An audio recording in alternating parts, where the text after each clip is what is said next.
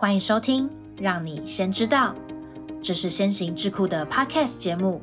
我们将和你分享有关职场趋势、数位转型、数位分析与商业管理等相关议题。如果对我们的主题感兴趣，欢迎留下你的想法，别忘了分享给你的亲朋好友。请戴好你的耳机，我们的节目即将开始。大家好，欢迎收听《让你先知道》，我是主持人 Sunny。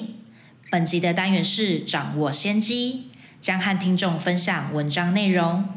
今天想让你知道的是，生成式人工智慧是什么？未来工作如何被破坏和重构？生成式人工智慧是一种能够自主创造新数据的人工智慧技术。通过学习现有数据的结构和模式，生成新的数据。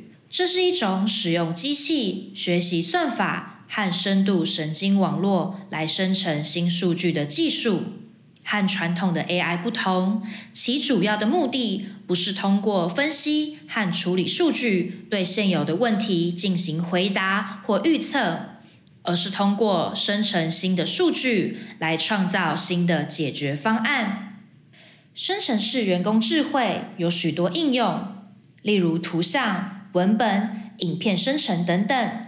透过这些新技术模型，可以从现有数据中。提取高层次的抽象特征，并根据这些特征创建新的数据。因此，全世界开始进入一个全新的智慧创作时代。每个人都可以使用这些技术，创作出你想要的作品。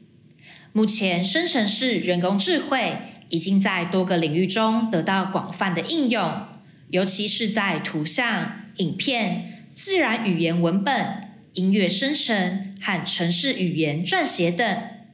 接下来，我们来谈谈使用生成式人工智慧的优点和挑战有哪些。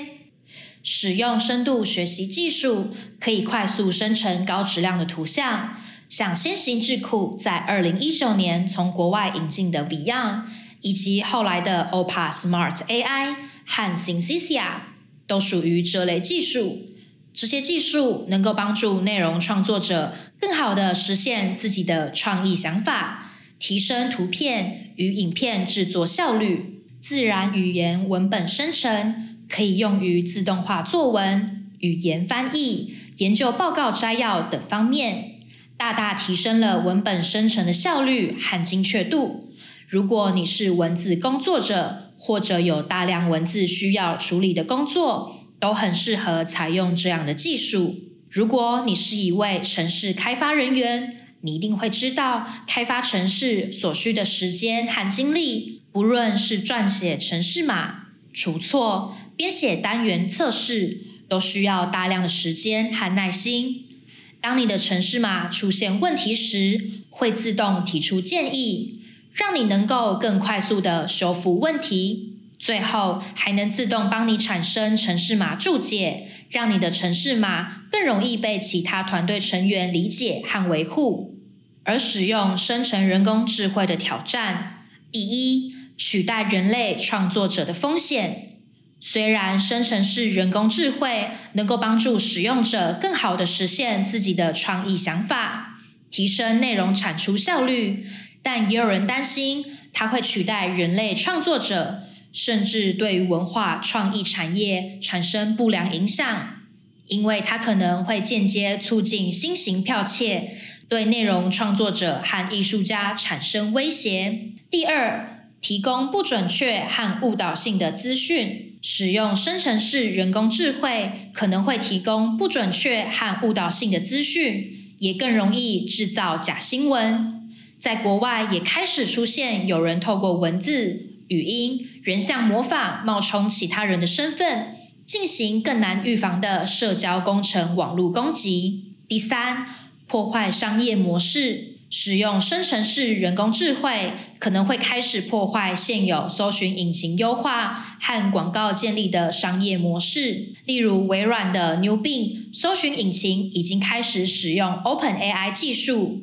并透过智慧机器人与使用者的服务对话，来提供更智慧、有效率的搜寻体验。这也同时带动微软浏览器的使用量。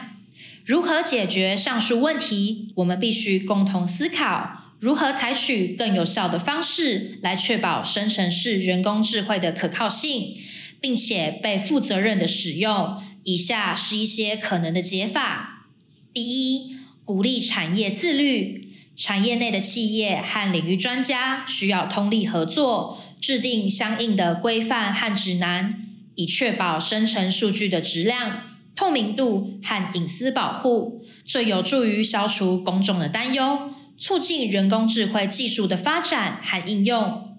第二，支持政府监管。台湾政府需要加强对人工智慧技术的监管和管理，确保技术的合法性和可信度。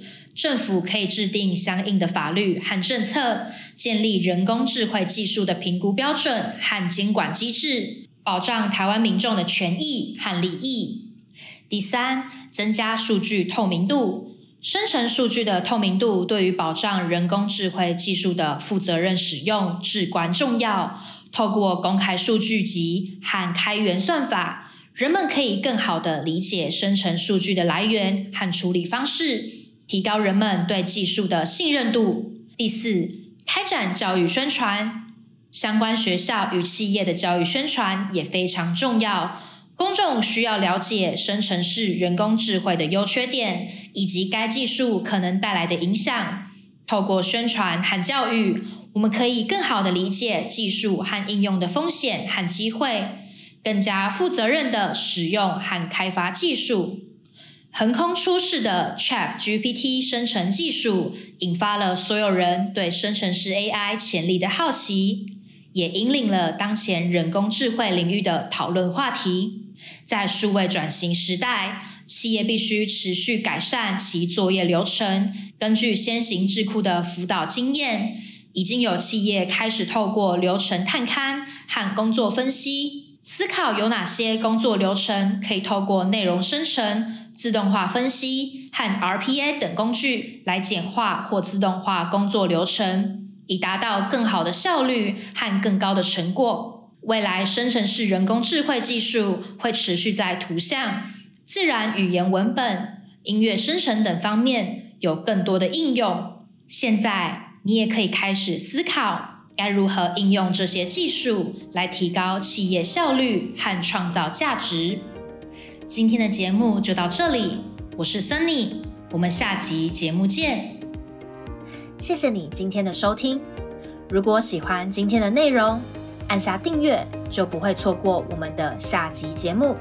也欢迎透过资讯栏的 email 分享你的观点，将有机会成为我们下集讨论的主题。那我们就下集见喽，拜拜。